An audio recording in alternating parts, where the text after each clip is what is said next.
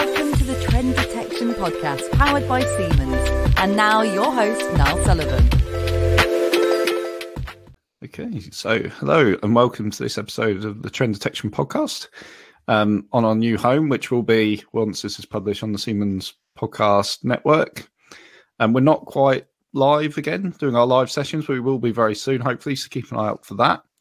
Um, but for now, we're going to continue our um, truth about predictive maintenance sessions with my colleague Nat Ford, um, who I'll ask to introduce himself in a sec. But today, um, we're going to talk about, and again, it's related to actually with our recent integration with Siemens. Um, it's it's really about the full stack offering, which being part of Siemens and all the various wonderful products um, available, we we can do that versus um, a software offering, and really what are the advantages you know, and what doors that has opened, I guess, for us. So, um, before we get started, um, I'll just ask Nat just to introduce himself to the audience. Yeah, hi. Thanks, Niall. Good to see um, hello, everybody. Uh, my name is Nathaniel. I would have previously introduced myself as one of the sales directors from Senseye, but um, as I hope you're aware, Senseye is no more. We are now part of Siemens entirely. Um, so the the products still exist, the people still exist, the mindset still exists, but we're now part of a much bigger organization, which is fantastic and actually bodes well for this conversation. Um, I have been with the company for five years, and the reason that I like doing these calls is because um, me and colleagues like me spend an awful lot of time with clients, but we see the full life cycle of, of um, relationships right from the first moment we meet people um, and evangelizing and understanding the situation full through to sort of full deployments. Um, and of course, along that journey, there's lots of things that happen and considerations and um, things which are worthy of discussion. And so it's interesting to come on these sessions with you, Niall, and talk those things through. And I think today's topic is quite an interesting one, really, because that comparison between a full stack solution versus I guess how we positioned ourselves before as being the software piece across the cloud, diligently providing a predictive maintenance solution, um, regardless of architecture, is an interesting, interesting, and the impact on us is going to be interesting of the the potential changes. exactly. So, I mean, should we start by just sort of defining what those two, you know, what what we're saying, what are we comparing here? I guess would be a good starting point. I think. Yeah. So let's let's do that in a kind of, in a kind of um, non-Siemens Senseye way, and then let's talk about some of the great stuff that's happening, will have happened once you publish this discussion. So essentially, as a as a as a technology, previously we would discuss with clients the the need for predictive maintenance, the need for the ability to to raise cases on on assets um, and we are market leaders at providing that level of intelligence, that layer. And we do it via the cloud. We have data pushed towards us. We consume it. We do the stuff that we do, and then we push back results. And every client we meet will have a slightly different architecture and a different set of strengths, weaknesses around that. Um, some of them will be very, very advanced in thinking about implementing new technologies and um, having data ready. Others will be just they will simply have a, an OT layer and, and nothing beyond it.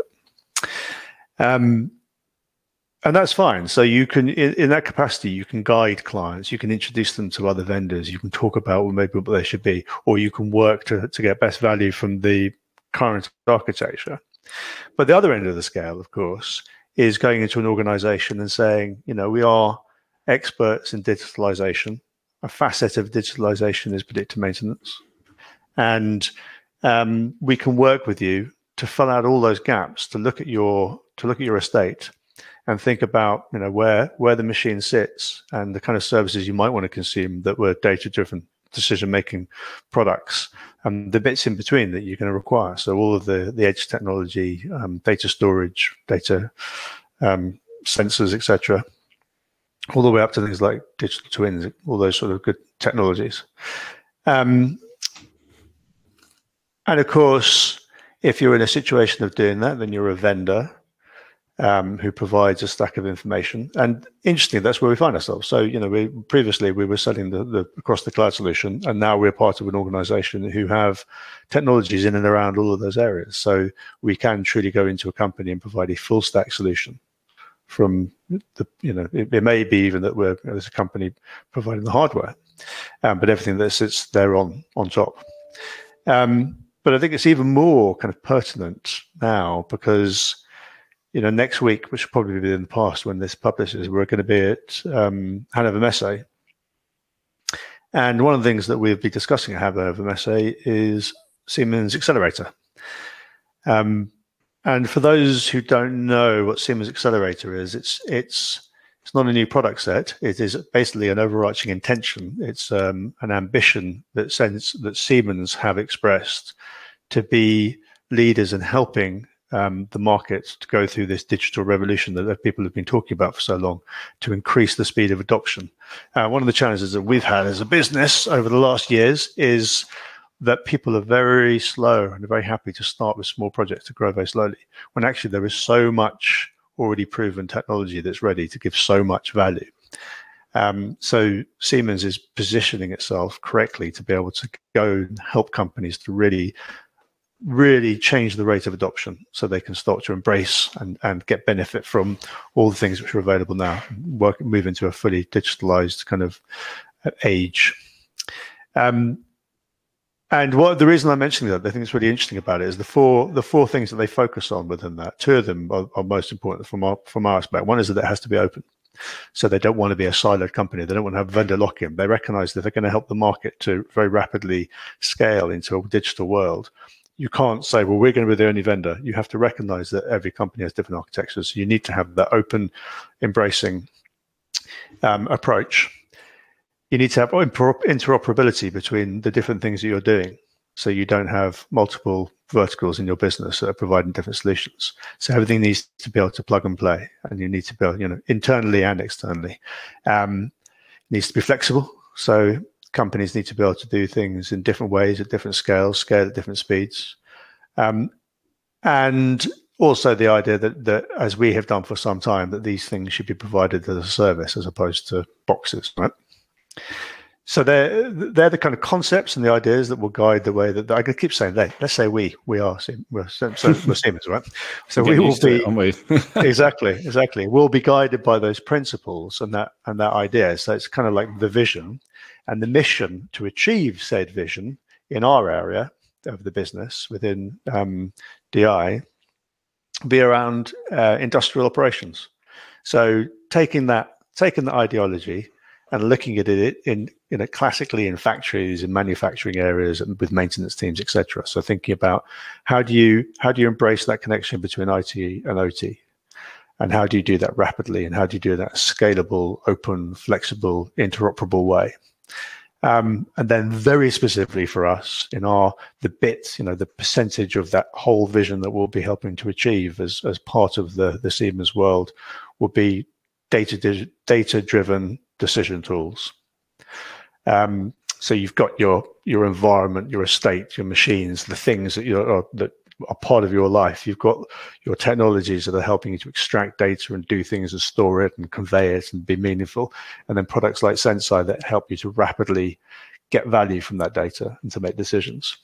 So if you look back at where we were a year ago, we were providing that bit that we're describing as over here, but we were doing it um, walking into environments and then finding out what was you know what was the lay of the land. But we're in this really privileged situation now where we're working as part of a much bigger team that not only have the technology available but have this overarching vision which exactly matches what we were trying to achieve in the first place.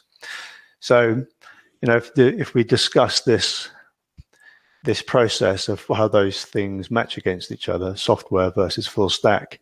Um, my, you know, my, my concern may have been, my reticence may have been historically that we're going to walk into an environment where we'll be starting to um, be siloed in, in one way or another. And of course, we're going to do it the exact opposite. We're going to um, work with clients to make available um, a mindset of rapidly onboarding new technologies, and we can be part of that, but without hampering them or tying them up with particular you know, without basically without giving them vendor lock-in, so they have the freedom. Um, that's not the only important facet of it, but it's an important part if we want to be an agnostic organization. Yeah, exactly, exactly. Because we've got to acknowledge that every every customer's setup is clearly going to be different with different um, exactly. using different products. Yeah. So we've got to move with with the market. And like I said, Xcelerator is a big or massive step forward towards that as well.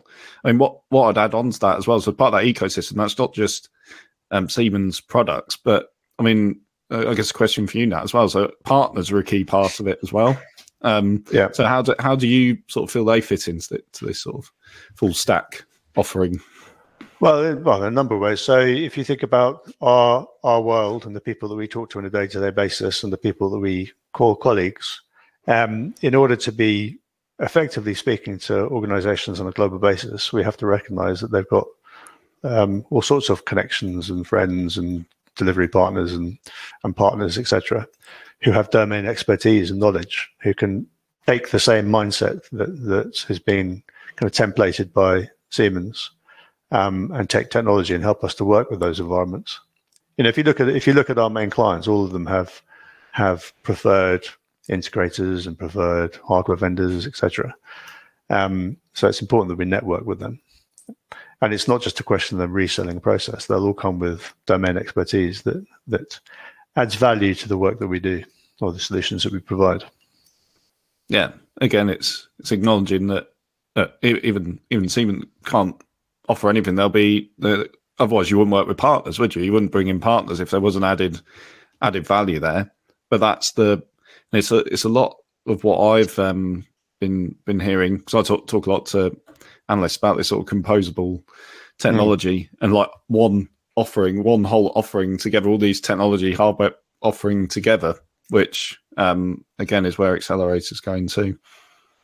Yeah, exactly, exactly. And I think it's it, it's it's a neat it's a neat mindset to come with because if you look at the Siemens stack, if you want to call it that, um, you know, we had that day recently where we went and met one of our clients and, and presented with a whole tranche of people from from other people from Siemens like us, and we were looking at edge technology. We were looking at um, cloud connectivity and different ways of achieving that. We're looking at condition monitoring hardware and um, so basically sensing technology, various different versions um, and flavors that give different fidelity of data and different purpose of data. Um, and we were looking at drive technology. Um, and, you know, all of those things could be seen as, you, might look at them as catalog items um, that are separate. But actually, if you if you start this this vision off with a company, this conversation off by looking at accelerating the, the the adoption of digital processes and digital decision making tools, then those all of those pieces actually make much more part of a, a much more elegant um, solution that has a really defined business outcome, as opposed to standalone widgets where you might describe the speed of something or the I, I don't know what the variables are, but the the features, if you like. So there's a there's a, a good story to tell about composable units within that wider architecture that helps you achieve a business goal.